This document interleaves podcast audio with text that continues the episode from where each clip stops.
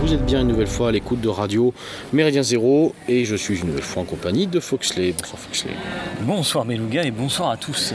Et on se retrouve ce soir donc pour continuer notre, notre série de reportages volants réalisés, je le rappelle, euh, en journée de clôture, euh, si on peut dire que c'est l'avant-dernière journée euh, de l'université donc d'été Academia Christiana, université d'été normalement bien connue de nos auditeurs. On a reçu déjà plusieurs reprises, hein, Victor Robert, son président. On relaie régulièrement ces initiatives. D'ailleurs, j'en profite, hein, il est peut-être temps, chers auditeurs, de commencer à penser à vous inscrire ou inscrire en tout cas vos, petits frères, vos petits neveux pour l'édition 2022.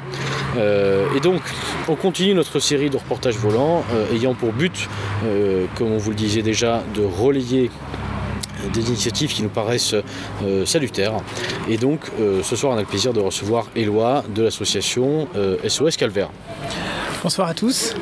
Un grand merci, un grand merci de, bah, de de, nous faire connaître, euh, de nous inviter à, cette antenne. C'est un honneur. Eh ben, euh, merci, merci Éloi.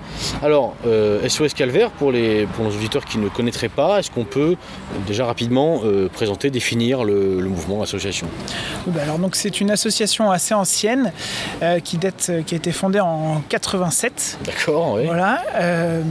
elle était vieillissante, malheureusement, comme beaucoup d'associations dans notre domaine donc, qui retapent des croix.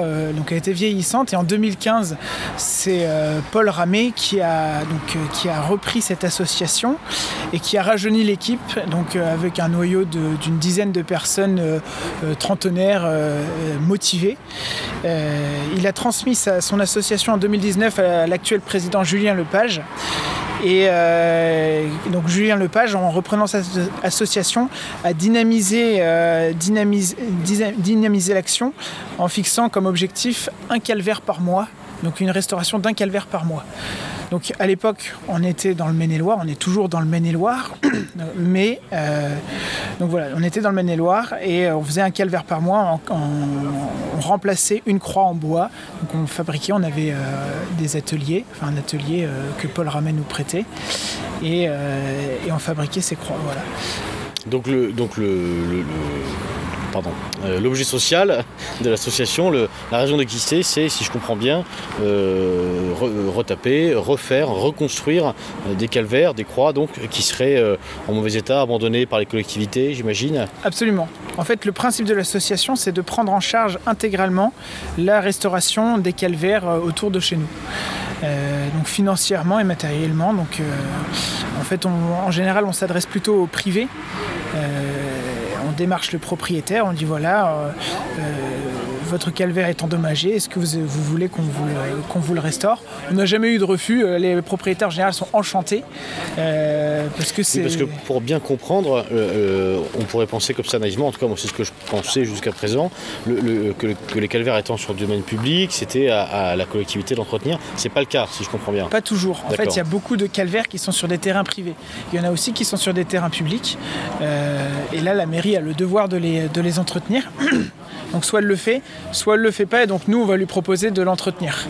Mais, euh, les calvaires les plus endommagés en général sont les calvaires sur les terrains privés, parce que euh, ça demande un investissement de la part du propriétaire qui n'est pas toujours euh, pas toujours là quoi. Et donc, donc voilà, nous c'est plus facile pour nous d'intervenir sur les terrains privés. Alors, euh, d'où vient cette, démarche, cette volonté de, retaper euh, des, calvaires? Alors, j'imagine bien qu'il y a une dimension spirituelle, éminemment spirituelle. Il y a probablement aussi quelque chose de patrimonial derrière tout ça? Tout à fait. Bah, euh, avant tout, voilà, comme vous disiez, c'est spirituel parce que nous sommes catholiques et, la croix est vraiment le symbole du catholicisme et c'est une manière pour nous d'affirmer notre foi et, et c'est un moyen concret. c'est de laisser une trace qui va nous survivre qui va survivre à, même à nos enfants. Euh, un héritage. On a reçu, euh, on a reçu euh, la foi et on, la, on, la, transmet par des actes concrets. Donc ça, c'est la partie spirituelle. Mais euh, après, il y a aussi vraiment notre attachement au territoire, notre attachement au patrimoine et à ses traditions. Et euh, donc voilà, c'est les deux aspects. Et euh, au niveau traditionnel, moi, je suis donc charpentier menuisier. la croix, c'est faire une croix, c'est quelque chose de relativement simple, mais il n'empêche que que je fais les mêmes les, mêmes gestes, je, je, fais le même assemblage que que mes ancêtres au Moyen Âge qui faisaient les, mêmes croix. Peu le chaton de Guédélon tous les jours. Voilà, c'est ça, exactement. Il n'y a rien qui a changé de ce point de vue-là. quoi. Mis à part les outils, j'avoue, euh, nous utilisons de l'électroportatif. Pas bien, pas bien, pas bien. Pas bien. Et je suppose que tous les membres de votre association ne sont pas charpentiers pour le coup, en tout cas n'ont pas forcément une, un métier qui les amène à être manuels et en tout cas avoir un talent artisanal. Est-ce que vous les formez en interne et vous les amenez à, ces activités, à cette, activité de restauration? Ou est-ce que, euh, enfin, je suppose que oui, euh, malgré tout, vous les accompagnez? Oui, alors en fait, euh, pour ce qui est de la fabrication des croix, on est deux à s'en charger. ça, c'est vrai que c'est pas forcément quelque chose qui est accessible à tout le monde. Après, au niveau de la pose des croix, ça, c'est quelque chose qui est accessible à tout le monde. Tout le monde peut euh, euh, voilà, mettre un peu les mains, la main à la pâte, euh, prêter ses bras pour redresser la croix, sceller la croix au socle avec de la chaux. Ça, c'est quelque chose qu'on encadre, mais qui est vraiment adapté à tous. Mais non seulement il y a la création des croix qu'on fait donc nous dans le Maine-et-Loire, mais il y a aussi le débroussaillage, le nettoyage des croix en pierre, la peinture des croix en fonte. Et puis, enfin voilà, il y, a quand même tout un tas de travaux qui sont. Au bois, en fait, voilà. Hein, nous, on vraiment s'étend sur tous les calvaires. Alors c'est vrai que euh, au niveau des calvaires en pierre, par exemple, tout ce qui est taille de pierre, c'est pas encore dans nos compétences. Donc là, on démarche des artisans, c'est des travaux un peu plus coûteux, donc on fait pas tous les jours. Mais euh, déjà, euh, passer un coup de karcher sur, sur un calvaire en pierre, c'est déjà énorme, et ça, tout le monde peut le faire. Alors, on a parlé du site internet d'OSOS Calvaire il y a quelques instants, mais il, me semble que en parallèle hein, du site internet, il y a aussi une, application qui existe. Tout à fait, tout à fait. Alors, on a lancé ça il y a quelques mois.